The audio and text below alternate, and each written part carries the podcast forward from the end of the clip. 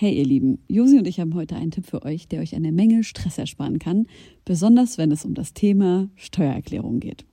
Ich denke mal, ihr alle kennt das Gefühl, wenn man vor dem Berg Papierkram für die Steuererklärung sitzt und absolut nicht weiß, wo man anfangen soll. Ja, uns ging's oft genug genauso, aber wir haben herausgefunden, dass es einen Weg gibt, wie man das Ganze deutlich einfacher gestalten kann.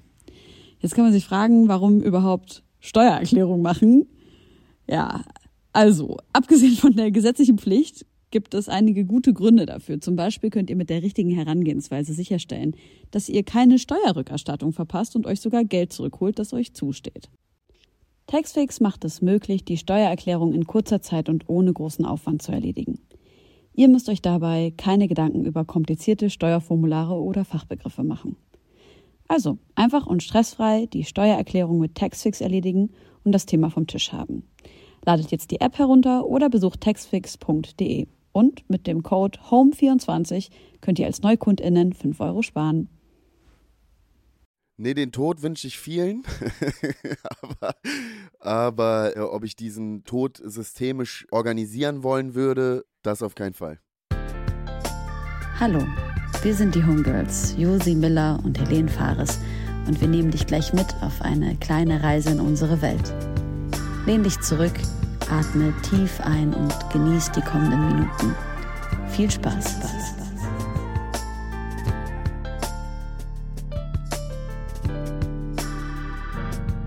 Hallo und herzlich willkommen zurück zu einer neuen Folge von den Homegirls. Äh, heute ein ebenso besonderer Gast wie die meisten Gäste, die wir haben. Ich sage jedes Mal, dass ich mich besonders freue, aber es ist einfach so, wir haben jedes Mal krasse Gäste. Der heutige Gast war tatsächlich auch schon mal bei uns zu Besuch, aber da war ich nicht da. Mhm. Da wurde ich einmal ganz kurz in einem Nebensatz erwähnt, nämlich mit einer Sache, die ich mit unserem Gast gemeinsam hatte, nämlich einer Nasenspray-Sucht, aber darauf gehen wir später nochmal ein. Herzlich willkommen, Disaster. Hallo. Hi. Wir müssen dazu sagen, du bist uns zugeschaltet. Helene und ich schmusen hier in den Circle Studios. Genau, das ist unser Termin zu dritt. Es steht viel an, es gibt viel zu besprechen und ich würde ein kleines Intro, was ich vorbereitet habe, jetzt droppen über dich. Und zwar, Born in Hamburg, St. Pauli, Kiez sozialisiert, führte seinen Weg vorbei an Drogensumpf und True Crime hin zu politischen Einsichten und der Rap-Karriere. Gesellschaftskritik, Sinnsuche und Hamburg-Liebe prägten seine ersten Tracks in jungen Jahren, damals noch auf kostenlosen Mixtapes. Er ist einer der politischsten Rapper unserer Zeit, One-Take-Wonder, Antikapitalist und Antifaschist. Jetzt nach fünf Alben und vielen EPs und etlichen Singles später ist Rolex für alle endlich released, weil wir sind ja jetzt in der Vergangenheit und also in der Zukunft. Darüber wollen wir sprechen. Außerdem hat er meine Eltern Gästeliste für Ina Müller geklärt und ich freue mich mega, dass er uns zugeschaltet ist. Herzlich willkommen, Disaster. Nochmal Hallo. Guck mal, wie euphorisch der ist. Ich erinnere mich noch, vor, paar, vor einem Jahr oder sowas haben wir mal gequatscht. Und da hast du gesagt, ja, ich würde gerne mal wieder vorbeikommen. Und ich so, ey, du warst doch erst letztes Jahr, lass uns doch noch mal ein bisschen warten. Du so, ich komme wann immer ich will zu euch in dem Podcast. ja, jetzt bietet sich auf jeden Fall an. Gibt ja, gibt ja viel zu besprechen. Ich möchte gleich zu Anfang einen äh, Song auf die Playlist packen. Das habe ich, glaube ich, noch nie gemacht. Äh, aber das ist ein Track, auf den ich schon sehr lange gewartet habe. Und zwar hast du den, glaube ich, mal irgendwann mal aus dem Studio mir abgefilmt und rübergeschickt vor Monaten. Und zwar ist das Hunger. Als ich den das erste Mal gehört habe, war ich so geflasht und habe das Gefühl gehabt, das ist so einfach so eine von einem Mann geschriebene, für Frauen gemachte feministische Hymne die ich so gefühlt habe. Und deswegen packe ich den Track jetzt auf die Playlist, weil ich habe mich sehr gefreut, als der endlich rausgekommen ist. Ich habe tatsächlich manchmal, wenn ich daran gedacht habe, ganz kurz noch mal dieses Video angemacht, was du mir damals geschickt hast. Vielen Dank für die Blumen. Genau, das ganze Album Nein, danke, ist jetzt Dank. draußen. Wir nehmen aber auf, bevor es noch nicht draußen ist. Deshalb, wir hatten äh, den exklusiven Stream, haben alles schon gehört. Aber ihr solltet das jetzt auch tun. Und weil du gerade den Song angesprochen hast, der ist ja, das Video dazu ist entstanden im Haus Irmgard, richtig? Richtig. Und das Haus Irmgard ist eine kleine Oase in der Nähe von Hamburg, wo ganz viele SongwriterInnen so Zeit verbringen, um Songs zu machen, mitten in der Natur, geleitet von zwei übelst tollen Menschen mit Tieren rundherum. Es ist einfach wunderschön und ich habe mich mega gefreut, als ich gesehen habe, dass du das Video da gedreht hast, weil das ist mein liebster Space zum Musikmachen. Ist der Song auch da entstanden? Oder habt ihr nur das Video da gedreht? Nee, der, der ist da entstanden. Ich habe das letzte Album Deutsche Oktober ja komplett da gemacht. Eigentlich ausnahmslos. Obwohl außer ein oder zwei Songs. Aber Dieses Mal sind nicht so viele da entstanden, aber das ist einer von denen. Aber was ist das, was bedeutet der Ort für dich? Es klingt jetzt so plakativ, aber ich meine, das ist wirklich einfach übel schön da, oder? Was, was so Vibe stimmt. Ich finde es auf jeden Fall, ich finde es sehr, sehr schön. Und der äh, Ort bedeutet für mich halt, ähm, ich habe ich hab halt Deutsche Oktober da gemacht. So Deutsche Oktober hat ein bisschen mein Leben verändert, würde ich sagen. Und das äh, verbinde ich natürlich mit dem Ort. Und ich hatte da wirklich eine sehr gute Zeit. Ich hatte da mit netten Leuten wirklich einen außerordentlich schönen Sommer. Wahrscheinlich einen der schönsten meine, meines Lebens. Geil. Und das ist, das verbinde ich mit dem Ort. Was ist dein Lieblingstier von dort? Darcy. Ich habe ja meinen Hund ähm, aus der gleichen Tierschutzorganisation, aus der Mhm. Darcy kommt. Und jetzt, wie heißt der, wie heißt der, der, der neue, hast du den schon Ja, kennengelernt? das, der kleine Hund, Tommy. Genau, Tommy. Tommy kommt auch von da. Und ich habe ja da halt viel mit Darcy rumgehangen und habe sowieso schon Jahre mit dem Gedanken gespielt, mir einen Hund zu, äh, zuzulegen. Und ja, und das, deswegen ist Darcy da, Krass. glaube ich, mein Lieblingstier. Was hat das in deinem Leben verändert? Tex heißt dein Hund, oder? Ja, was, was Tex in meinem Leben Ja. verändert hat? Er hat auf jeden Fall eine krasse Steadiness, so äh, kann man Steadiness sagen? Eine krasse Konstanz auf jeden Fall äh, reingebracht. Das würde ich schon sagen. Also er ist auf jeden Fall etwas, was in meinem Alltag berechenbar ist, irgendwie. Vieles andere oft nicht. Und in deiner Emotionswelt? Nee, ehrlich gesagt, das, da, da bin ich, da muss ich ganz ehrlich sagen, also natürlich äh, Oxytocin und so weiter, das ist schon schön, so ein Hund entspannt einen schon, auch auf eine Art. Manchmal wühlt er einen auch auf, aber im, im Großen und Ganzen entspannt er einen.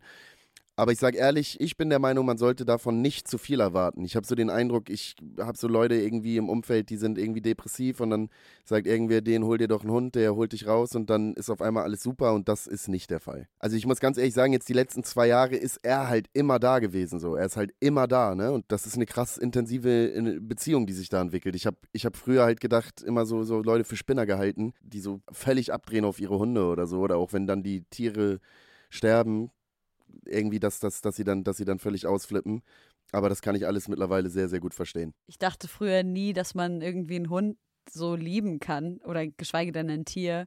Und ich fand es Genau. auch immer voll eklig, dass Leute so ihren Hund mit ins Bett genommen haben. Ich dachte, so, das ist, als ob ihr eure Straßenschuhe mit ins Bett nehmt, Alter. Und jetzt bin ich so, werde ich jemals mein Kind so sehr lieben, wie ich meinen Hund liebe? Ey, das ist bei mir auf jeden Fall, ich habe ihn, hab ihn am Anfang ja gar nicht ins Bett genommen, die ersten zwei, drei Monate und da war das für mich auch ausgeschlossen. Und jetzt ist ein Grund, warum ich so Hotels zum Beispiel einfach derbe hasse, weil er in äh, 29 von 30 Fällen halt nicht dabei ist und äh, das dann einfach schräg ist, so alleine im Bett zu liegen. Ey, ich habe meinen Tierarzt sogar gefragt. Mein Tierarzt hat ähm, fünf Kinder und drei Hunde. Und ich habe ihn gefragt, lieben Sie Ihre Kinder so sehr, wie Sie ihren, Ihre Hunde lieben? Und er guckt mich so an, lacht so ein bisschen und sagt, es ist anders. ich glaube, eigentlich wollte er sagen, dass er die Hunde mehr liebt. Hunde sind halt auf jeden Fall wie Kinder, die nie erwachsen werden. Meiner auf jeden ja, Fall. es, so, es ist, fühlt sich irgendwie so ein bisschen bedingungsloser an noch, ne? Und ein Hund wird halt nie so ein Hurensohn. Nee, Hunde, Hunde sind halt nie böse, ne? Also die, die haben ja nie böse Absichten in irgendwas. Also selbst wenn ein Hund dich beißt oder so, dann ist das ja irgendwie eine Reaktion. Das ist ja nicht, wenn ein Mensch dich beißt, dann ist der, dann macht er das, weil er sich überlegt hat, ich will jetzt was Böses machen. So ein Hund, der Ja. macht das ja aus ganz anderen Gründen dann im Zweifelsfall. Das ist ja ein Thema, um mal zum, zu einem deiner Grundthemen und Hauptthemen zu kommen, was in der Kapitalismuskritik so wahnsinnig verbreitet ist, dieses, dass uns äh, glaubhaft gemacht wurde, dass wir jemanden brauchen, der die Macht inne hat und der uns alle kontrolliert, weil der Mensch im Grunde so schlecht ist, dass er sich nicht selber organisieren kann. Glaubst du, der Mensch ist im Grunde gut oder im Grunde böse? Ich habe da ja ein, äh, ich hab da eine sehr, sehr lange, aufwendige Story-Reihe zugeschrieben, die man in den Highlights auf meinem Instagram-Account findet. Und die heißt, die Reihe heißt We Good.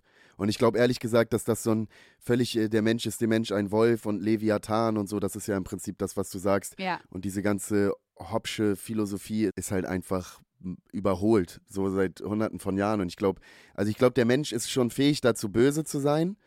Ähm, wenn man jetzt aber irgendwie von einem Urzustand ausgeht, dann glaube ich, ist der Mensch ein zutiefst solidarisches, soziales Wesen. Und alles andere ist halt systemisch bedingt. Und ich meine nicht mit systemisch jetzt nur äh, Gesellschaftssystem oder Wirtschaftssystem, sondern auch System in der Familie und so weiter. Also Menschen machen halt auch Sachen, alles, was sie machen, aus Gründen, auch wenn die, wenn die sich auf den ersten Blick nicht erschließen.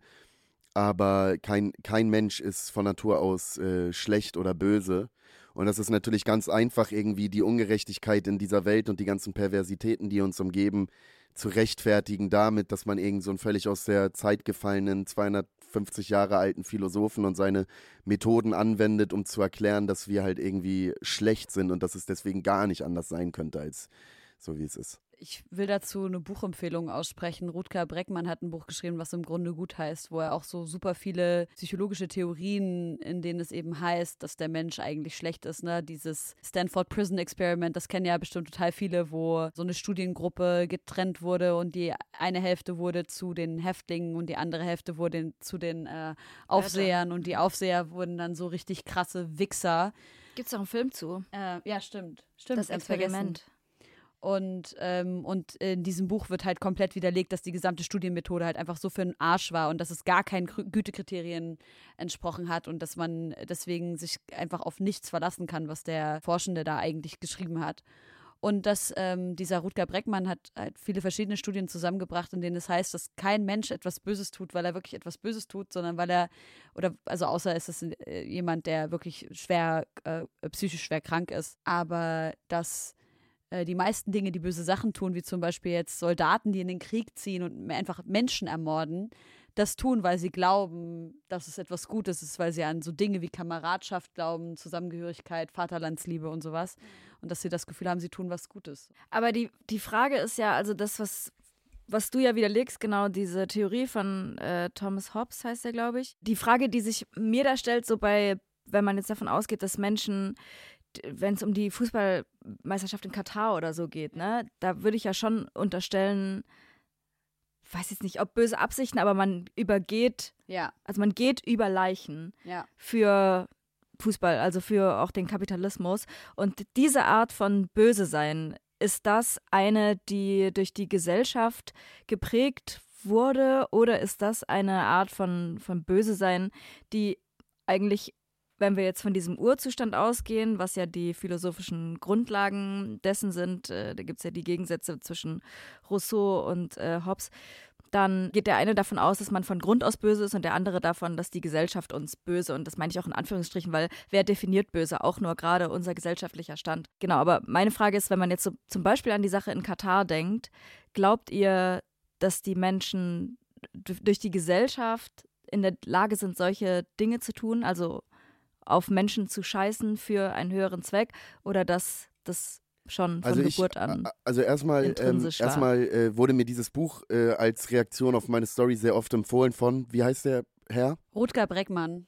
Genau, also das äh, scheint, scheint, das habe ich jetzt hundertmal gehört, deswegen scheint es tatsächlich sehr gut zu sein. Mhm. Auf jeden Fall, äh, ich glaube, ich glaub, dass, dass das genau das ist, was, äh, was Helene sagt, dass die Faktenlage gerade in Bezug jetzt zum Beispiel auf die WM in Katar ja eigentlich eindeutig ist aber andererseits halt auch nicht. Ich glaube, dass das da schon ideologische Brücken gibt, um, um das vor sich selber zu rechtfertigen.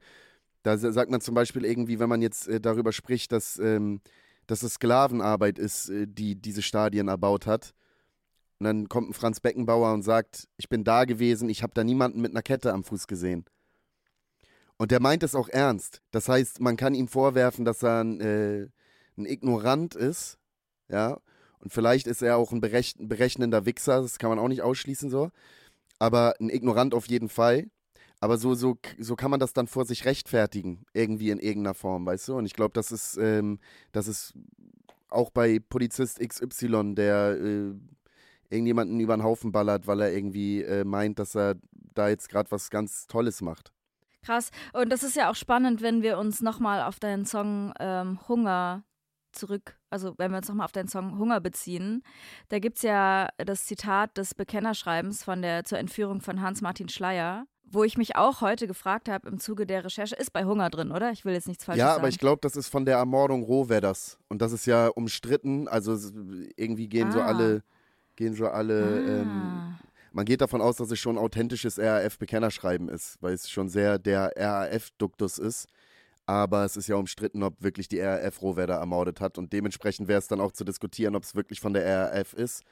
Aber ich gehe jetzt einfach, ich bin einfach mal davon ausgegangen und viele andere gehen auch davon aus. Ich dachte halt, es geht um äh, Schleier, der ja damals bei der SS war und dann trotzdem, trotz Nazi-Vergangenheit, ähm, äh, bei der CDU war und zu hohen Positionen gekommen ist und dann ja auch entführt wurde. Und am Ende ja auch, also die RAF-Leute, die zu der Zeit, im, der, also der erste Kader, der erste Generation sollte freigepresst werden, indem man ihn gekidnappt hat. Und am Ende wurde er halt auch ermordet. Und da ist ja auch verschiedene linke Ansichten darüber, ob das jetzt richtig war oder nicht. Was ich damit eigentlich jetzt sagen will, auf Bezug unserer Diskussion gerade, der Typ war ja auch offensichtlich ein Nazi und hat viel, viel Blut an den Händen und hat ihn halt ermordet und, und wir haben trotzdem wieder die Diskussion darüber, okay, ist das gerechtfertigt und woher kommt dieses Böse zum Beispiel in diesem, in dieser Person. Aber wenn du sagst, es geht gar nicht um ihn, dann. Ähm, also ja, aber man kann trotzdem, man kann trotzdem über ihn sprechen. Also er ist nicht nur aufgrund seiner Nazi-Vergangenheit einfach für mich ein absolutes Vorzeigeschwein auf allen Ebenen. Also ich glaube, der Typ hat in seinem ganzen Leben nie irgendwas Wertvolles gemacht. Und ich bin gegen die Todesstrafe aus gutem Grund. So, ich halte die Todesstrafe für reaktionär und dementsprechend bin ich auch gegen die Ermordung äh, Hans-Martin Schleiers. Aber es wurden schon, es, ja, nee, nee, ich sag's lieber nicht. Scheiß drauf. Ja, aber Punkt. Ich glaube, wir wissen, äh, ja. Ey, aber ich so. Traurig bin ich nicht, sagen wir es so. Ey, ich finde das voll, voll schwierig, so aus der Perspektive, in der wir uns hier befinden, so sicher in so einem demokratischen Land wie Deutschland, äh, trotzdem natürlich kapitalistisch so durch durchseucht und ähm, mit allen Leiden, die damit einhergehen, aber halt so sicher zu sein, wie wir es sind. Und Voll. gleichzeitig aber, also vor allem, wenn es so um die Todesstrafe geht, und ich bin da ganz bei dir, ich empfinde die Todesstrafe auch als, äh, ich bin auch Gegnerin der Todesstrafe, vor allem eben auf einer staatlichen Ebene. Aber ich muss ganz ehrlich sagen, so meine Großcousine und ihre Tochter wurden halt von ISIS entführt und äh, über Jahre misshandelt. Also ganz ehrlich, da jetzt so da zu sitzen und zu sagen, so ich wünsche denen nicht den Tod, also keine Ahnung, das wäre halt irgendwie so, Mhm. wäre irgendwie so fake. Nee, den Tod wünsche ich vielen. Aber ob ich diesen äh, Tod systemisch äh, organisieren wollen würde, Nee, das auf keinen das Fall. auf keinen ja. Fall. Ja, diese Rohwedder-Geschichte dazu, damit wir das jetzt nicht ewig weit ausweiten, da gibt es auch eine Doku darüber. Ich glaube sogar im ersten oder so ein Dreiteiler, wo genau diese drei verschiedenen Möglichkeiten, wie er zu Tode gekommen sein könnte, aufgeschlüsselt werden. Es ist super spannend, wer sich dafür interessiert. Ist das so ähm, True Crime-mäßig gemacht? Ja, so dokumäßig. Okay. Ja. Also es sind drei wirkliche Theorien, wer das nun war. Aber schon Ähm, aber ziemlich, wieso- ziemlich linker Standpunkt. Also die, die, die Mhm. Doku hat schon hat schon einen geilen linken Standpunkt so. Also es ist da jetzt auch nicht so, wird da jetzt nicht so getan, als wäre Rohwedder irgendwie der mega Saubermann gewesen. Mhm. Das, äh, der jetzt, der jetzt völlig unschuldig, der, also so die, man hätte die Doku auch so machen können, dass das ein ganz, ganz toller Mensch und Mann war, der alles ganz toll gemacht hat und äh, völlig zu Unrecht dann am Ende irgendwie ermordet wurde. Das ist, also es ist eine sehr geile Doku, das wollte ich damit sagen. Warum hast du das Zitat gewählt in dem Song? Ich finde, also ehrlich gesagt, ist es bei dem Song ist es so gewesen, also es, hat, es hat künstlerische Gründe, viel mehr künstlerische als inhaltliche. Ich glaube, der Song ist so, wie er ist, relativ kompakt. Wir haben versucht, da noch eine Strophe ranzuhängen. Es war auch schon eine Strophe drauf, dann kam die Hook nochmal und so weiter. Aber das, was diesen Song so knackig und äh, macht, meines Erachtens nach, das wäre abhanden ge gekommen durch eine weitere Strophe und durch eine weitere Hook. Quasi, aber ähm, ich habe natürlich jetzt mit diesem Ding auch ein bisschen Kompaktheit rausgenommen, aber ich finde den künstlerischen Mehrwert trotzdem größer dadurch. Dann ist es bei mir auch einfach so, dass ich, wenn ich das Ganze irgendwie in einem Albumkontext betrachte, versuche ich natürlich irgendwie verwertbare Musik zu machen, mit der ich Geld verdienen kann. Und auf der anderen Seite ein integerer Künstler zu sein, der die nachhaltige Kunst macht, die er machen will. Mhm. Und da ähm, entscheide ich mich dann auf dem einen Song so und auf dem anderen Song so. Und ich hatte bei dem Song das Gefühl, dass da ein bisschen Radikalität noch gut, äh, gut passen würde. Du hast ja eigentlich vor, ein Feature noch drauf zu holen, oder? Ja, Warum hast du dich dagegen entschieden? weil ich es weil ich's ehrlich gesagt jetzt gerade bei diesem Album auch wieder gemerkt habe. Ich glaube, ich habe jetzt ähm, zum Glück langsam bin ich irgendwie in einer Form respektiert, dass ich mehr Möglichkeiten habe, mit Leuten zusammenzuarbeiten, wenn ich das will. Aber jetzt, wo ich die Möglichkeit habe, merke ich bei ganz vielen halt, dass sie überhaupt nicht das repräsentieren, was ich repräsentieren möchte. Und dann Ja. bleiben echt in Deutschland einfach nicht so viele leider, die sich für so einen Song anbieten, finde ich. So, und das, und das meine ich gar nicht, also das meine ich gar nicht überheblich irgendwie so, so abwertend. Das ist einfach so. Also das, das, das seht ihr ja wahrscheinlich auch. Wer, wer würde sich jetzt da, wer, also jemanden, der, der wie die Faust aufs Auge auf so einen Song passt, gibt es zum Beispiel gar nicht, würde ich sagen. Was ist denn so mit deinem äh, politischen Anspruch an Menschen, mit denen du Musik machst? Hast du das Gefühl, dass du da so eine No-Bullshit- Herangehensweise hast, dass du sagst, ey, du bist entweder Antifaschist oder du bist raus und wir, wir können nicht zusammenarbeiten oder wie gehst du da vor? Ja, also Antifaschismus ist für mich schon der äh, kleinste gemeinsame Nenner. So, aber ähm, mhm. und, und, das ist eine, das ist eine Voraussetzung so. Aber, äh, aber ich erwarte jetzt nicht, dass jetzt irgendjemand, also das ist kein Kriterium, dass jetzt jemand irgendwie theoretisch mega belesen ist und jetzt irgendwie Hegel rauf und runter zitieren kann und, äh, äh, und argumentieren kann oder so. Also ich mache ja, ich glaube, ich wäre in meiner Karriere woanders, wenn ich Feature und Features gemacht hätte mit äh, aus so einer Verwertungslogik heraus. Also um irgendwie meine Reichweite zu erhöhen, um irgendwie meine Community zu vergrößern oder so. Aber das habe ich ja nie gemacht. So, ich habe das, ich hatte die Möglichkeiten, ich habe es nie gemacht. Ich habe immer nur Mucke mit Leuten gemacht, die ich wirklich geil finde, von denen ich der Meinung bin, dass sie einen absoluten Mehrwert haben für einen Song, dass ein Song durch die geiler wird. Also, also ich will nur Mucke machen mit Leuten, die, die wo, wo ich drauf schwöre, dass dadurch der Song geiler wird und dass die was liefern auf dem Song, was ich auf gar keinen Fall liefern kann. Und das Ding ist, und das, das ist, das ist dann, das ist dann das größere Kriterium. Aber dass ich jetzt nicht irgendeinen Homophoben oder was weiß ich, oder das, das, das, das, das kommt nicht in Frage, aber, aber das, aber wenn es jetzt um das Künstlerische geht, dann ist das mein Kriterium und nicht, dass irgendjemand jetzt irgendwie politisch gebildet ist oder so oder sich mega interessiert. Darf ich dazu was sagen? Ja, klar. also, du hast ja diesen Song Supergirl.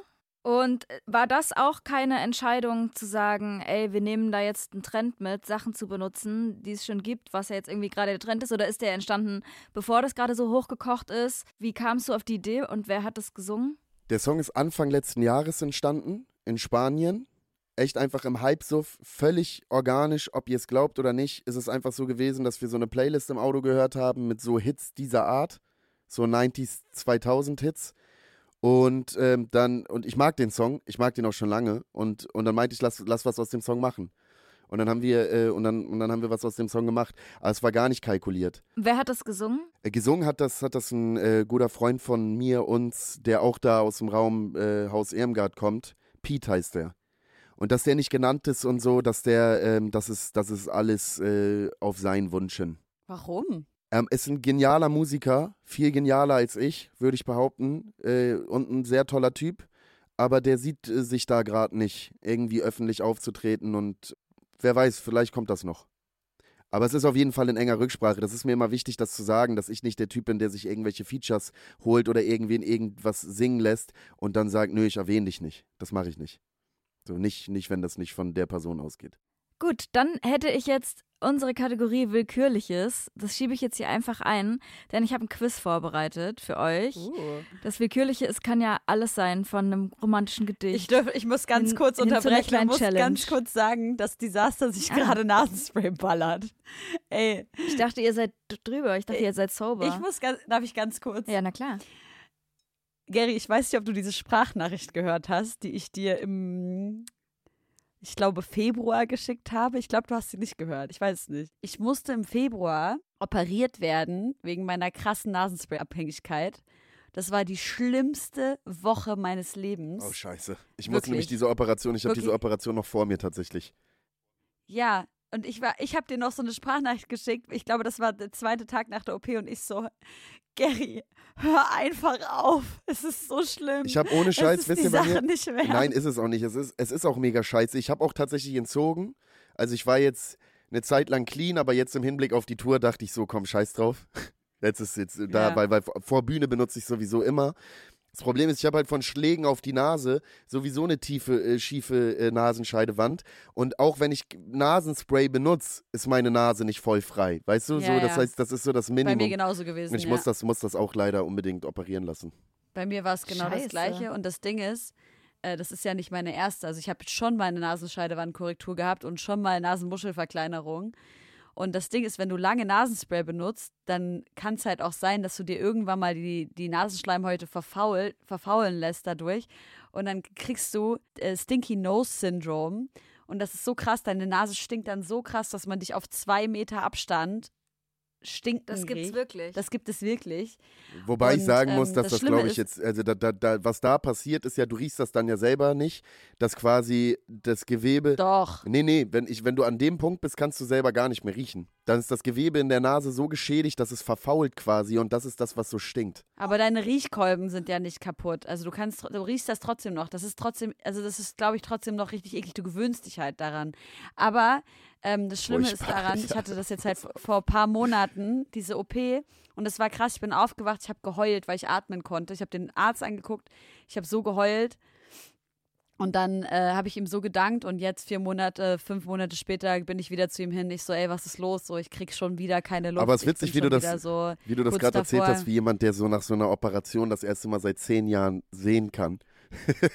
sieht. Ja, wirklich. Ich habe wirklich, ich war so, ich war so, wie, wie kann das sein, dass ich endlich wieder atmen kann ohne Nase? Dieses Baby hört nach drei Jahren das erste Mal seine Mutter. Ja, genau. Ich kann. Ja, aber atmen. jetzt muss ich halt wieder operiert werden. Das ist voll sad. Ich bin traurig. Ich muss Okay. wieder, ich muss wieder operiert werden einfach. Scheiße. Leute, Finger weg von Nasenspray. Gibt's da einen Discount? Alter. Ich will auch meine Nase machen. Was? Ob es einen Discount gibt, wenn ich mitkomme. Ich mein, mein Dings wird nur gelasert, aber ich kann ja mal Das fragen. kann man, da kann man bestimmt Ja, was bitte. einfädeln. Kannst du eine Influencer-Kooperation ja, machen das ist ja wirklich so? das Letzte, was ich machen will. Ey, wirklich eine Sache. Ich, ich habe das, glaube ich, schon mal erzählt. Ich habe immer mal drüber nachgedacht, mir meine Nase verkleinern zu lassen, ob das jetzt nötig ist oder nicht. Keine Ahnung. Die äh, Instagram made me this. Und Laura Larsson hat, glaube ich, auch öffentlich über, also sie hat öffentlich über ihre Nasenverkleinerung gesprochen. Und ich habe dann geschaut, wo sie das machen lassen hat. Und das war eine Schönheitschirurgie hier in Berlin. Und ich bin denen dann gefolgt, weil ich mich einfach so ein bisschen erkundigen wollte. Dann sind die mir zurückgefolgt und kommentieren übelst viel unter meinen Posts. Oh, und und das sieht so? für alle so aus, als hätte ich mich da schon operieren Ach, lassen. krass. Als wäre ich mit denen schon down. Oh, und das ist mir übelst unangenehm. unangenehm. Ja, äh, schre- du kannst so auf Einschränken klicken, dass man die Kommentare erst ich will ja vielleicht muss. mich dort irgendwann unter das Messer legen und das, das ist merken auch die eine nicht. gute. Das merken die ja nicht, wenn die sich, wenn du die aber ich finde das unangenehm. Ich habe noch nie mit denen gesprochen, ich habe noch nie mit denen telefoniert und einen Termin ausgemacht und die kommentieren fast ja, jedes das ist Bild. ganz komisch. Ja, und dann auch immer mit Praxis, Doktor, äh, äh, äh, Schönheitschirurgie, findet meinen Urlaubspost super. Hey, klasse Wetter und so. Klasse Das Wetter. Sieht irgendwie, sieht irgendwie kacke aus. Liebe Schönheitschirurgie in Berlin von Dr. Äh, Ich komme, aber bitte nicht so viel kommentieren auf, bei mir. Mal auf damit. So. Willkürliches. Quizzes, News, Spiele, Fanfragen, Fakten, tierisch gute Geschichten, Skurriles aus der Wissenschaft, Briefe, Weisheiten, Okay, wir kommen zum, zu unserer Kategorie Willkürliches. Ich habe ein kleines Quiz für euch vorbereitet und ich möchte, dass der oder die Gewinnerin von euch beiden einen Betrag eurer Wahl spendet an unsere heutigen Partner, will ich mal sagen, an die heutige Organisation, die wir vorstellen, und zwar das Café mit Herz. Und darüber sprechen wir gleich nochmal mit dir, denn es geht um die Aktion Das Mindeste, die du gestartet hast für Wohnungslose. Aber jetzt folgt erst das Quiz und der oder die Gewinnerin muss was spenden, auch wenn Okay. das keinen Sinn macht. Okay. Ein Betrag eurer Wahl Äh, wenn ich vielleicht da ja schon auch ganz viel geht, gemacht habe schon, dann ist das nicht ganz Fair Play. Aber ich spende trotzdem noch mal was. nee, guck mal, wir machen das so. Wir Ja. machen, nein, nein, nein, wir machen das so. Deshalb ein Betrag eurer Wahl. Ey, wir machen das so. Wenn, wenn du, wenn ich gewinne, spendest du einen Betrag, äh, sag, lass mal keinen Betrag deiner Wahl. Wir machen Fuffi. Du spendest einen Fuffi an äh, die Organisationen, die ich gestartet habe, Better Chance, wo wir von TextilarbeiterInnen die Kinder ähm, in Kambodscha äh, zur Schule schicken und deren Bildung Abgemacht. finanzieren. Und du spendest ein Fuffi an das Café mit Herz. Genau, so machen wir und damit man die Organisation nicht gegenseitig aussticht, spendet ihr einfach so. Genau, ihr sollt Okay. alle zu, so spenden. Let's go. Also, Ich Es möchte ist ein dazu aber eine Quiz. Sache nochmal sagen, die mir politisch sehr wichtig ist. Die Notwendigkeit von Spenden besteht. Deswegen spendet. Aber Sozialpolitik ist keine Privatsache. Und dass, Ja, dass die Notwendigkeit besteht, dass man spenden muss an Organisationen wie Café mit Herz oder, oder sich privat darum kümmern muss, dass irgendwelche Kinder ähm, in Kambodscha zur Schule gehen können, ist halt ein sozialpolitischer Skandal und eine Katastrophe. Und das darf man nie außer Acht lassen, dass dieses ganze Spenden und dieses ganze private Aufbringen von Geldern und Energie, was wichtig und notwendig ist, deswegen ist das nie zu, äh, nie zu, also ich will das nicht delegitimieren oder so, aber es muss sich systemisch und strukturell was verändern. Absolut. Und es ist nicht getan mit Spenden. Das heißt, organisiert euch. Das ist, das ist der Tenor. Ja, genau. Also äh, organisiert euch ähm, und ja, vergesst nicht, dass, dass, es, dass, dass die Forderungen radikal bleiben müssen und das halt nicht getan ist mit, fünf, mit 50 Euro oder auch mit 50.000 Euro spenden. Das finde ich sowieso Ja. immer so schlimm, wenn Fußballer XY hat, so ist immer, hat 100 Brote und gibt dann jemandem, der am Verhungern ist, so drei Krümel ab und dann sagen alle, oh, was für ein Wohltäter, er ist so toll, wenn nur alle so wären wie er. Wisst ihr, was ich meine? Ja, Ja, ich verstehe voll, was du meinst. Ich denke dann oft auch, aber bei den Menschen, wo es ankommt, denen ist ja erstmal egal, wie viel derjenige hat, der spendet. Deswegen sage ich ja, deswegen sage ich ja, dass diese Notwendigkeit besteht. Natürlich, man kann damit ja ganz real Ja. Leuten helfen, aber man muss sich halt im Klaren darüber sein, dass das nicht alles ist. Ja, Mann. Dass Sozialpolitik keine Privatsache ist, das wollte ich einfach nur sagen. Ja, das ist im Prinzip, also, ne, wenn das ist ja das, das gleiche wie wenn wir über das Sterben im Mittelmeer und Seenotrettung, vor allem eben zivil organisierte Seenotrettung im Mittelmeer sprechen, dass es halt einfach ein Unding ist, dass wir, dass es zivil stattfinden muss. Das ist, Exakt. Es ist einfach unglaublich. Genauso wie so eine Aktion wie die Kabul-Luftbrücke. Es kann nicht wahr sein, dass wir zivil Flugzeuge organisieren müssen. Äh, natürlich dann auch mit äh, gewissen äh, Hilfen von gewissen PolitikerInnen, aber das ist halt einfach auf jeden Fall nicht staatlich organisiert. Und wenn ich sage, organisiert euch, dann meine ich damit in allererster Linie informiert euch und politisiert euch und dann äh, nutzt die Möglichkeiten, die wir im Rahmen dieser Regierung, im Rahmen dieser Demokratie haben. Bewaffnet um, euch, bildet Banden und geht in den Untergrund. Das ist nicht genau nicht das, was ich sage. und ich glaube, ja, okay. Genau, lass uns Vielleicht- gleich vielleicht meine nochmal. Okay. Wir reden da gleich weiter drüber. Zwischendurch zur Auflockerung mein kleines Sample-Quiz. Und zwar. Ist witzig, wie du wer- das jetzt das sechste Mal oder so. Oder? So, wir scheißen hier die ganze Zeit rein. Oh, ja. ja. Sorry. Also, jetzt mein Quiz. Let's go. Wer benutzte Free From Desire für seinen Song? Free from, free from desire. Bitte, bitte, Eigentlich ein. Hit, alles was danach kam. mm. Okay. Nochmal Benutzte es. noch mal die Frage von Anfang an, bitte. Ich hatte hier einen kleinen. Wer benutzte den Song Free From Desire für Deutschrap? Also, es wird sich gleich erklären. Noch nicht reinreden, lass mich erst aussprechen. Halt die Schnauze. Halt die Schnauze, jetzt rede ich erstmal aus. Capital Bra mit dem Song Ohne Bitch feiern, Takt 32 und Liquid Water, Walker, Kripus am Geiern oder KZ Oktoberfest feiern. Wer benutzte Free From Desire für Rap? Sag nochmal die Titel. Capital Bra, Ohne Bitch feiern, Takt 32 und Liquid Walker, Kripus am Geiern, KZ Oktoberfest feiern. Also Kripus am Geilen schließe ich aus, weil das. Takt und Liquid Walker. Was passiert hier gerade? Hast du geraten? Hat er geraten? Das war Assoziation. Das ist der einzige Titel, der halbwegs Sinn ergibt. Nee, aber bei Ohne Bitch feiern, Free from Desire, ist auch so. Er, hat, er geht halt ohne seine Bitch feiern und ist deswegen Free from Desire. Ha, Habe ich, äh, hab ich denn recht? Ja. Verdammt! Gut. Okay, 1 zu 0. Wer sampled Aikens Lonely, I'm so lonely? Wisst ihr, ne? Ja. Vico 36 und Penglord mit dem Song Ohne Vino nie. Sinan G mit Lonely, I'm the Only. Oder Salman und Sido mit Keine Party. Ähm, dann sage ich, es wäre so einfach, wenn es wenn's, wenn's, wenn's Sinan wäre, aber ich sag Sido. A. Ich sag A. Es ist Salman, dieses Vieh, und Okay, ich Sido einfach geraten. mit Keine Party. Ja. Gut. 1 Punkt zu 2 1. geht an Helene. Es ist das Stechen jetzt. Letzte Frage. Welchen Song hat wirklich jemand benutzt? Haiti, Toxic von Britney Spears, BHZ, Cotton Joe von Rednecks oder Montez, Weinst du oder ist es der Regen? Sag nochmal. Haiti, Toxic von Britney Spears, BHZ, Cotton Joe, Montez, Weinst du oder ist es der Regen? Von echt ist es, glaube ich. Oh, Montez. ich sag BHZ. Es ist Montez. Verdammt! Also eigentlich nicht, weil ich spende gerne, aber ich Herzlichen auch Glückwunsch. so gerne. Ja, es war äh, ein gutes Battle für mein großes Sample. Dankeschön, dass du das Quiz. vorbereitet hast. Das finde ich voll sweet. Gerne. Das war mir eine große Wie lange Freude. hat die Vorbereitung gedauert? Stunden, Ja. oder? Fünf Minuten. Also du musst dazu wissen, Gary, dass Josi wirklich seit Wochen einen Hass schiebt auf dieses, auf dieses, dass jetzt alle Es ist ja nicht mal gesampelt. Es ist größtenteils einfach geklaut alle auf großen dem Train Hits irgendwie nochmal neu verwertet werden in Deutschrap-Tracks und in den Hooks halt ja ausgeschlachtet werden. Und das Ding ist aber, das ist halt na, die, die Idiotie des menschlichen, des menschlichen Ich Gehirns. verstehe das. Nee, wir weißt du, freuen was- uns halt, wenn wir eine, wenn wir eine Melodie wiedererkennen und dann bist du halt so, ja, okay, dann komme ich halt irgendwie besser auf den Song Ja, klar. das so. Ding daran ist, mir geht es ja auch so. Ja. Ich genieße es auch, wenn ich das wiedererkenne. Wisst ihr, also ich finde ein bisschen ist es grundsätzlich so und da halte ich die meisten Deutschrapper für zu dumm einfach. Also natürlich ist es alles immer Geschmackssache und Erfolg gibt vielleicht dem einen oder anderen auch recht und, und oder auch nicht. Und aber es ist auf jeden Fall grundsätzlich so, dass ich, ich der festen über Meinung und Überzeugung bin und das sage ich immer, ein guter Song ist ein guter Song. Und dann kannst du da machen, was du willst. Dann kannst du irgendeinen 80-Song äh, samplen, covern. Scheißegal, ein guter Song ist ein guter Song.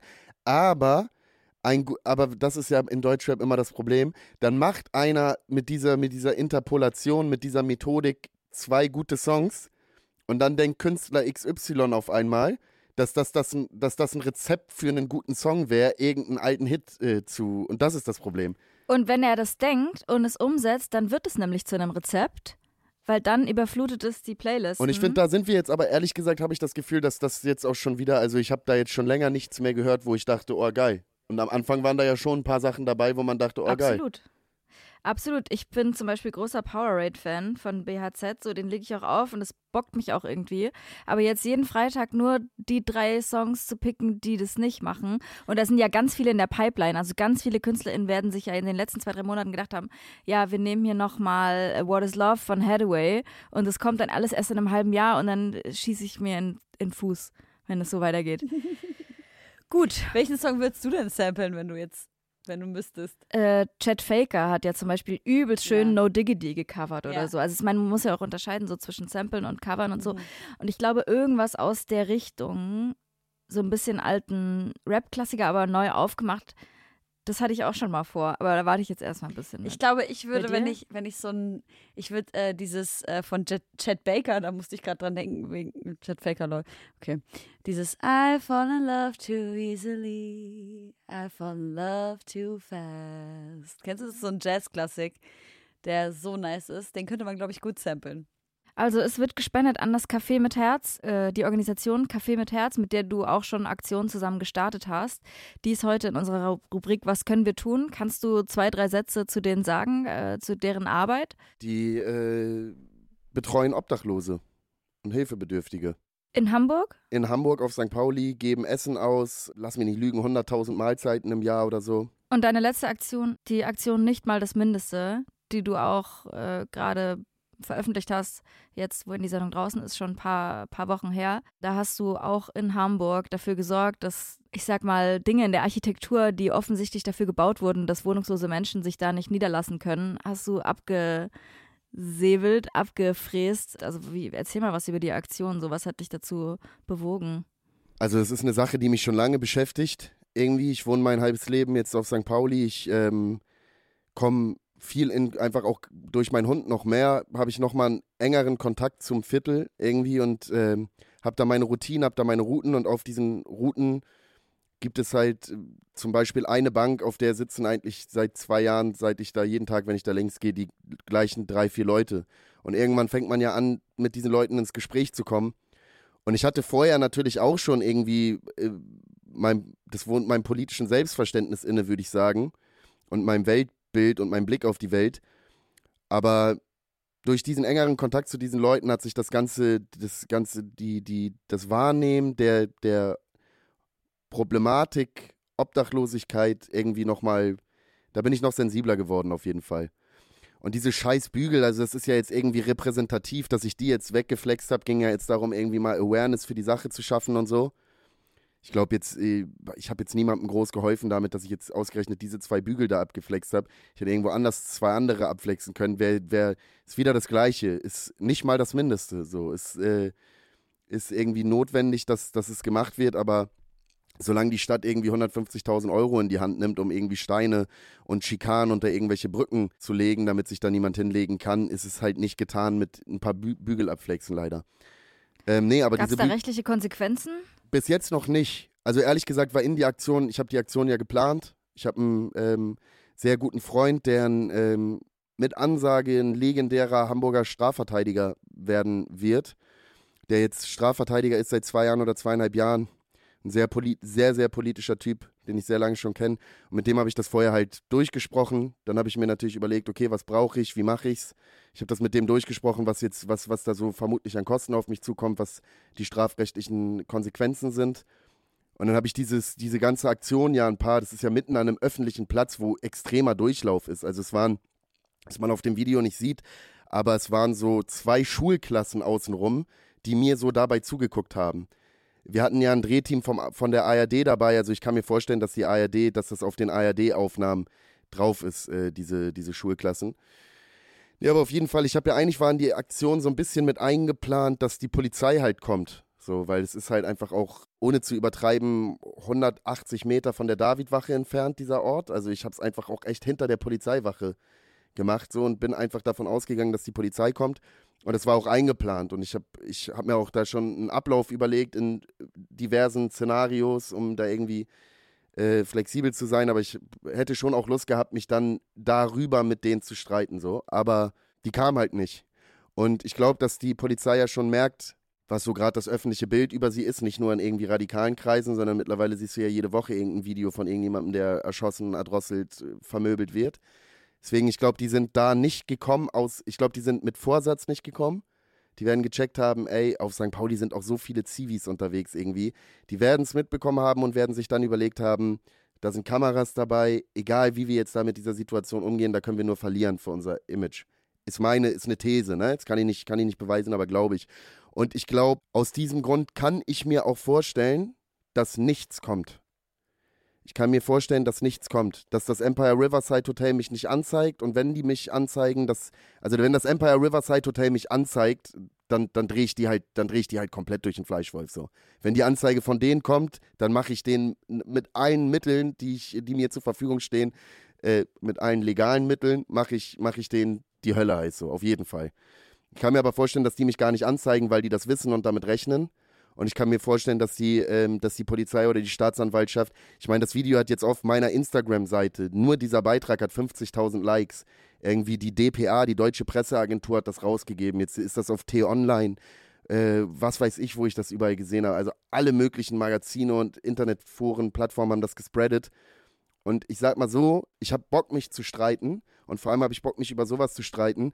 Und wenn die Staatsanwaltschaft und die Polizei und das Empire Riverside Hotel schlau sind, dann belassen sie es einfach dabei, weil es wird nicht besser werden für sie. Das war jetzt eine sehr konkrete Antwort auf die Frage, ob das strafrechtliche Konsequenzen hat. Bis jetzt noch nicht, aber äh, theoretisch ist es auf jeden Fall eine Sachbeschädigung, so also müsste es eigentlich strafrechtliche Konsequenzen haben. Verzeih mir, wenn die Frage dich vielleicht ein Stück, dir vielleicht ein Stück zu nahe tritt. Aber wie viel davon ist Promo und wie viel davon ist der Wunsch, auf dieses Problem aufmerksam zu machen? Ich finde, man kann die Frage, wenn man will, auch umgekehrt stellen. Man kann sich fragen, wie viel von meiner Mucke und meinen Musikvideos und Interviews wie diesem ist Promo für diese Aktion. Du sagst also, alles könnte einfach nur auf diesen Punkt hinführen, damit du in der Lage bist, sowas zu machen und das öffentlich wirksam zu machen? Äh, ich bin Künstler, so. Das ist, ein, ist, ist, ist Aktionskunst, ja. Und, und meine Musik meine Musik ist Kunst und ich bin der Verwertungslogik unterworfen. Das heißt, mhm. jede politische Aktion, die ich als politischer Künstler mache, fließt, ist Teil meiner Musik und meine Musik ist Teil von jeder Aktion. Also man kann das nicht voneinander trennen. Wenn du mich fragst, und das ist auch obsolet, das zu sagen, weil da am Ende sowieso jeder sein eigenes Ding draus macht und das ist, ist für mich auch okay. Ich habe es jetzt ausgespielt, diese Aktion, die ist ja vor einem Monat oder vor sechs Wochen gefilmt und ich habe sie ich habe sie jetzt ausgespielt, weil ich davor dachte, gerade mit dem Song Miss You und so weiter, diese ganzen Songs, dass es pietätlos wäre. Und ich finde, Palace Walls ist ein Thema, der Song, der jetzt als letztes davor kam, dass ich dachte, wenn ich es machen möchte, dann mache ich es jetzt. Wo auch gerade mhm. eine Aufmerksamkeit da ist und so und wo die Leute am Start sind. Aber Promo, also natürlich, natürlich ist das eine, ist das eine Aktion, mit der ich mich als Künstler auch äh, positioniere. So, weißt du, und da und damit äh, gebe ich meiner Musik natürlich auch einen Kontext. Und damit kontextualisiere ich meine Kunst und mein Dasein als Künstler. Das heißt, natürlich ist das unweigerlich absolut auch ein Promo-Move für meine Musik und für mich als äh, Künstler. Nur mache ich dann ja nicht am Ende, dass ich jetzt irgendwie dann ähm, Musik verkaufen will, wo es dann um was anderes geht als in dieser Aktion. Ja. Verstehst du, was ich mhm. meine? Voll. Also, also im Prinzip, ihr habt das Album ja gehört, das, dieses Thema Obdachlosigkeit ist ja omnipräsent auf diesem Album. irgendwie und ich müsste diese Songs ja nicht, ich müsste diese Songs ja nicht schreiben. Ich habe jetzt ja zum Beispiel mit diesem Song Miss You vorgemacht, jetzt irgendwie in zehn Tagen eine Million Streams.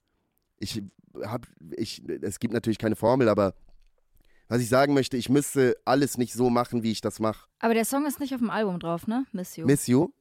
Hm. Nur für die, Nee, weil du hast nee. es jetzt so oft erwähnt. Warum ja, denn nee, nicht? den, der ist, weil, weil der überhaupt nicht reingepasst hätte. Ich finde, das Album ist sehr rund. Ich glaube, ich, glaub, ich habe 45 Songs oder 46 Demos gemacht und es sind jetzt zwölf Songs auf diesem Album und ich finde, die passen sehr gut zusammen und ich finde, das ergibt sehr Sinn und ist äh, sehr eine Welt. Und für mich wäre so ein Song wie Miss You da einfach rausgefallen. Und ich weiß, dass es äh, Perlen vor die Säue ist 2022, aber ich verstehe mich schon als Albumkünstler und ich glaube, dass viele der Songs auch erst in einem Albumkontext vielleicht komplett Sinn ergeben. Es ist mir wichtiger, ein geiles Album zu machen, als ein Album zum, mit Hits zu machen. So. Und das, das war schon immer so. Evangelia ist ja auf diesem Song, das ist ja eine phänomenale äh, griechisch-amerikanische Sängerin, die auch bei Sony gesigned ist. Warst du mit ihr im Studio oder ist das so mit Hin- und Herschicken Stuff entstanden? Hin und her schicken Stuff. Ich will unbedingt mal mit ihr abhängen. Ich finde sie voll cute. Ja, ey, um, also ich, äh, ich hoffe auch, dass ich sie bei der, bei der nächstbesten Gelegenheit äh, mal treffe. Ich würde gerne direkt den nächsten Song von deinem Album Rolex für alle äh, auf die Ganz Playlist kurz, packen. äh, das, ist mir, das ist mir wichtig. Ich finde es aber auch gut, dass du die Frage gestellt hast. Ich finde es wirklich gut. Fandet ihr meine Antwort äh, in Bezug darauf, wie viel von dieser Flex-Aktion Promo für mein Album ist, plausibel? Mhm. Ich möchte dazu auch nochmal sagen, äh, andere machen halt, wenn dann Promo für ihr Album. Ähm, also ich bin dazu gezwungen, Promo für mein Album zu machen. Ich bin der Verwertungslogik unterworfen, ich muss Miete zahlen und so weiter und so fort. Äh, das, das, mal, das mal vorweg, aber andere Rapper machen halt Promo, indem sie die Mutter von irgendeinem anderen Rapper beleidigen oder so. Ich finde, Promo ist auch gar kein, das ist Ja. jetzt so negativ konnotiert, Nee, nee, aber nee. so ist es ja eigentlich gar nicht gemeint. Also deswegen habe ich auch gesagt, so verzeih, wenn das, also normalerweise, wenn ich eine provokative Frage stelle, sage ich davor nicht, verzeih bitte, wenn ich dir damit zu nahe trete, weil ich kein Problem damit habe, provokative Fragen zu stellen. Für mich stellt sich eher die Frage, und das ist auch eine Frage, die ich mir selber stelle, wie viel von dem, was ich Gutes tue, zeige ich?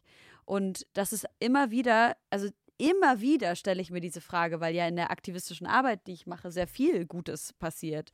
Und natürlich sehe ich auch, wie die Gesellschaft darauf reagiert, wenn sie sich an jemanden, also wenn sie jemanden sieht, an die sie sich irgendwie moralisch orientieren kann oder bei der sie das Gefühl hat, ah, das ist eine Person, die ist gut und die macht gute Dinge und dann erzählt die mir oder dann, dann vibe ich irgendwie mit der, weil ich den Style feiere, weil ich die Mucke feiere oder was auch immer und habe diesen Clinch in mir auch immer wieder, dieses Gefühl von wie viel von dem, was ich Gutes tue, zeige ich oder wirkt es vielleicht auch irgendwann anbiedernd, wenn ich äh, zeige, ach guck mal, das und das und das habe ich jetzt gemacht und ich möchte das zeigen oder ich halte jetzt die Kamera drauf, wenn ich etwas Gutes tue. Und ich fand das total spannend, dass du die Kamera drauf gehalten hast, weil ich glaube, dass ich aus der Angst, dass mir unterstellt würde, dass ich das nur tue, weil ich im Mittelpunkt stehen möchte, was ja was ist, was mir irgendwie meine ganze Schulzeit lang vorgeworfen wurde und womit ich gemobbt wurde, aus dieser Angst heraus wahrscheinlich dann nicht getan hätte. Aber dann wäre auch diese Aufmerksamkeit nicht darauf gezogen worden und dann wäre da auch was verkannt. Also ich meine, dass etwas Promo ist und dass man etwas für sich auch als äh, ja, das ist ja auch was, was in deine Marke reingeht. Du bist ja nicht nur Künstler, du bist ja auch eine Marke als Künstler mit deinem Namen. Und das ist jetzt einfach Teil deines Repertoires, Teil deines Portfolios sozusagen. Ist auch nicht die letzte Aktion dieser Art, die ich geplant habe. Aber dazu, also ich verstehe alles, was du sagst. Es ist halt so, ich bin der Künstler, der ich bin und das, wofür ich stehe, das bin ich 24-7. Und ich habe tatsächlich in meinem Leben zum Glück nichts mehr, was dem irgendwie widerspricht oder so. Das heißt, ich, ich höre nie auf, das zu sein. Und ich glaube, deswegen ist alles, egal was ich mache in so eine Richtung, könnte ich das halt, das abschließend zu sagen, niemals machen, ohne dass es auch Promo für meine Musik ist. Aber auch Promo für meine politische Agenda dementsprechend Ja. natürlich. Ich verkaufe dann ja am Ende nicht, wenn ich damit ein Album verkaufe, verkaufe ich das, verkaufe ich ja kein Album, auf dem ich dann irgendwie was erzähle, was, was nichts mit der Aktion zu tun hat oder so. Meine Lieblingsdisasterline ist bis heute: Dein Balenciaga-Pulli ist mir egal, du Dulli. Lieb ich. Na, sieh mal einer an.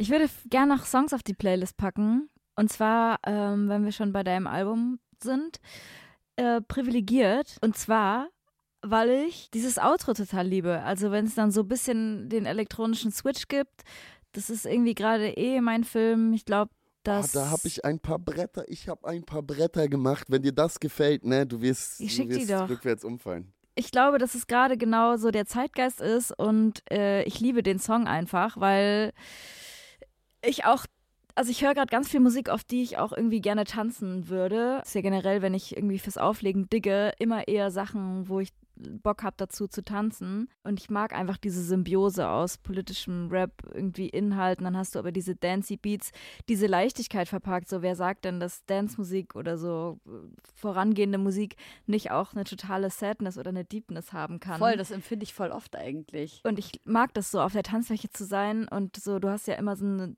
trotzdem irgendwie eine Diskrepanz zwischen, du fühlst dich gerade total happy, aber ja. der Text ist äh, deep und also es gibt ja mehrere deiner Songs, die so bangermäßig sind. Ich bin ja so ein Riesenfan, so ich bin ja so, ich liebe ja so, so einen Schmuddelscheiß wie so, äh, so Swedish House Mafia mäßig und so.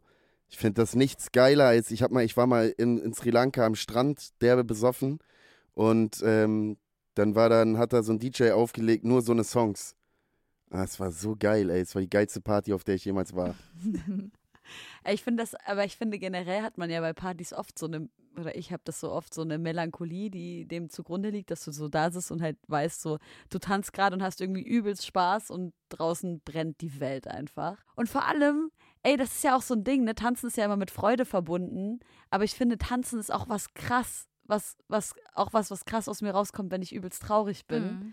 Und was aber bei uns eigentlich gar nicht so gar nicht so verbreitet ist, ne? Ich möchte auf Partys, auf denen äh, äh so eine Songs wie L'amour, äh, ich glaube L'amour toujours oder so, ich kann, mm. ich kann kein Französisch, von Gigi D'Agostino aufgelegt wird. Kennt ihr den Was Song? Was ist das? Nee, sing ja, mal. Klar. Ich kann den nicht singen, aber das, der, ihr kennt den Song eine Milliarde prozentig, ihr kennt den Titel nur nicht. Wenn ihr den. Da, da, da, nee.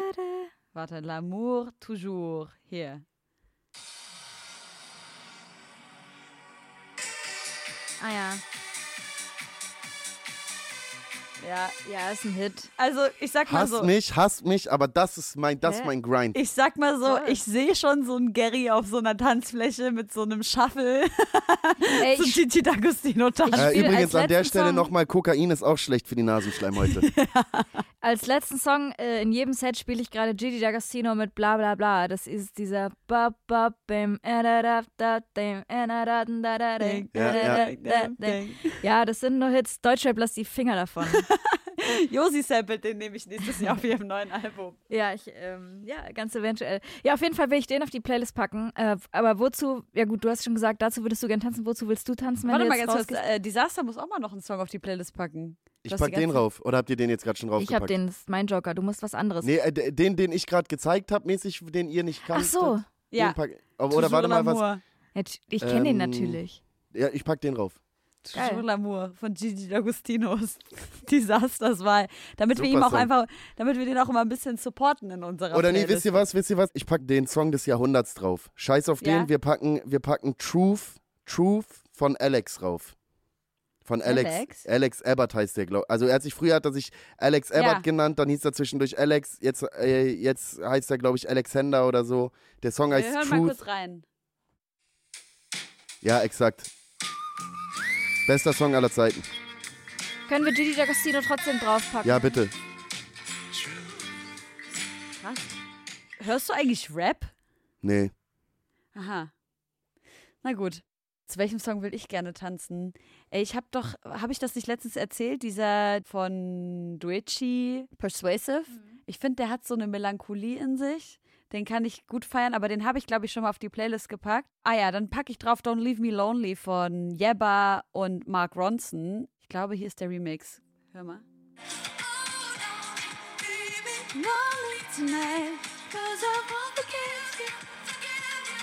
So sowas kann ich richtig gut ich weiß nicht, habe ich das Gefühl, das ist so traurig und gleichzeitig kann ich dazu so ein bisschen viben. Das ist ja auch ein bisschen der Kontext des Albums von Disaster, wenn ich das jetzt nochmal so abschließend sagen darf. Du kannst auch auf dem Dancefloor dazu übelst abbangen und trotzdem ist es ein politischer und deeper Inhalt. Abbangen? Ja, das Einfach ist mies, mies abbangen, ey. Ja, ich bin mega Boom, der Bams. Doppelwumms. Ich pack schnell noch einen Song drauf, um das zu überspielen. Und zwar von Kobe und Vico 36, äh, Scheine. Kam heute raus, aber kam in, vor vier Wochen raus, wenn ihr das hört. oder vor zwei Wochen, weiß nicht, vor drei Wochen. Den mag ich total gerne. Und hast du noch einen Song? Ähm, nee, aber ich habe gerade ein Foto gesehen, dass das, äh, dass das Hotel den, den Block äh, gereinigt hat, auf den ich äh, nicht mal das Mindeste gesprüht habe. Ach Mann, ey. Oh. Peinlich. Ja, aber ich glaube, die was Öffentlichkeit Scheiß, schützt auch ey. manchmal vor Strafe. Also wenn man solche Aktionen öffentlich macht, ist es halt, wie du schon gesagt hast, Hoffen wir. kann es sich auch schützen vor Strafanzeigen, was natürlich auch irgendwie eine gute Möglichkeit ist für Ja, Aktionsschutz. stimmt schon. Wie gesagt, ich habe noch ein paar andere geplant. Da wird noch, wird noch was kommen. Muss ich halt dann immer im Gut. Rahmen halten. Wäre halt scheiße, wenn die mich auflaufen lassen und mir dann am Ende drei Sachen auf einmal reindrücken und ich dann nicht 5.000, sondern 20.000 zu bezahlen habe oder so. Ja, ganze Vorschuss weg auf einmal mit einem Schlag. Ganze Musikinitiative Förderung mit einem Schlag weg einfach. Das kann man eigentlich in so einen Initiative Musikförderungsplan reinschreiben. Strafe für äh, Das, Promo. das, das kriege ich ja nicht mehr. Das kriegt man ja, ich meine, äh, ich glaube, ab dem Moment, wo man bei einem Major gesigned ist, kriegt man das nicht mehr. Ach so? Ich habe es bei meinem ersten Album gekriegt, seitdem nicht mehr möglich gewesen. Na gut. Ey, Ey, aber dafür brauchst du es hoffentlich auch einfach nicht mehr. Du bist hoffentlich mit diesem Album so erfolgreich, äh, wie Endlich du es dir rich, ey. wünschst. Endlich rich, Mann. An, endlich Ja. alles geil, ey. Endlich Du hast nur noch High Society und geiler Endlich Champagner. Rolex für alle. Aber hast du eine Rolex eigentlich? Äh, nein. Warum nicht? Warum ich wollte mir so nach der letzten überlegt? Tour wollte ich mir tatsächlich eine kaufen, aber ich habe es dann irgendwie nicht gemacht. Ich habe das dann, ich habe mich dann irgendwie für andere Sachen interessiert. Ich habe jetzt neulich mal wieder kurz drüber nachgedacht, aber Ein Balenciaga-Pulli. ist, nö, ist mir gerade irgendwie ehrlich gesagt nicht so wichtig. Aber ich sag, ich sag, wenn ich, wenn ich Bock hätte, eine zu tragen, würde ich eine tragen. Und ich würde, finde auch, dass das kein Millimeter im Widerspruch zu meiner Musik stehen würde. Ja, sehe ich auch so. Gibt kein richtiges Leben im Falschen. Ja. Ey, ich wünsche dir ganz viel Erfolg mit dem neuen Album. Es ist äh, super spannend, super interessant. Ich bin gespannt darauf, wie die Resonanz darauf sein wird, vor allem eben nach Deutscher Oktober, was ja einfach ein wahnsinnig krasses und so monumentales Album war in deiner Karriere. Wir drücken dir die Daumen, wir hoffen das Beste und äh, schön, dass du am Start warst, Desaster. Vielen Dank, danke euch. Viel Spaß auf der Tour, Mann. Lad uns ein. Ja, ihr seid- überall herzlich willkommen. Ich bin Ich ja in bin Leipzig, leider- Leipzig, Ich Berlin. bin leider nicht in Leipzig, wenn Können du wir da einmal bist. Gästeliste verlosen für eine Stadt der Oh ja, Wahl auf der. HörerInnen? ja, Einmal zwei Tickets. Genau. Packt jetzt euren Lieblingssong von Rolex für alle bei uns in die DMs und Disaster wird Nicht in die höchstpersönlich. DMs, unter den letzten Post. Meine ich doch, unter den letzten Posts und äh, er wird ganz persönlich eine Gewinnerin, einen Aussuchen. Gewinner Okay, in mach ich. aussuchen. Geil. Tschüss. Tschüss. Tschüss.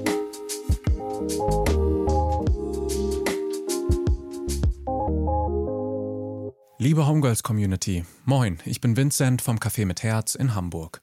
Wer wir sind, was wir machen und wie ihr uns, wenn ihr möchtet, helfen könnt, erzähle ich euch jetzt. Das Café mit Herz liegt mitten auf St. Pauli zwischen Reeperbahn und Landungsbrücken und ist eine Anlaufstelle für sozial bedürftige und obdachlose Menschen. An sechs Tagen in der Woche geben wir kostenlos Frühstück und warmes Mittagessen an bis zu 200 Menschen täglich aus. Außerdem haben wir eine Kleiderkammer und warme Duschen. Es gibt eine offene Sozial- und Arztsprechstunde, ein betreutes Housing First Projekt und unseren Kältebus, der in kalten Winternächten auf den Straßen Hamburgs unterwegs ist. Zwischen den größtenteils ehrenamtlichen Mitarbeitenden des Cafés und unseren Gästen gibt es viele persönliche Beziehungen. In den über 20 Jahren seiner Existenz ist das Café für viele ein wichtiger Anker und Ruhepunkt im sonst oft brutalen Alltag auf der Straße geworden. Wenn ihr uns helfen möchtet, dann gibt es gleich mehrere Arten, das zu tun. Wenn ihr etwas Geld überhaben solltet, nehmen wir das natürlich gerne, denn das Café mit Herz ist zu 100% spendenfinanziert. Außerdem freuen wir uns über alle, die bei uns im Verein Mitglied werden und uns so regelmäßig unterstützen. Gerade jetzt, wo es kälter wird, brauchen wir auch Kleiderspenden, also dicke Schuhe für den Winter, Jacken oder lange Hosen. Das ist alles Mangelware und kann einem Menschen auf der Straße sehr direkt sehr viel helfen. Wenn ihr jetzt mehr über uns erfahren wollt, schaut mal vorbei auf cafemitherz.de oder checkt unser Facebook und Instagram. Zum Schluss vielen Dank, dass wir uns hier vorstellen durften und danke euch fürs Zuhören. Ciao.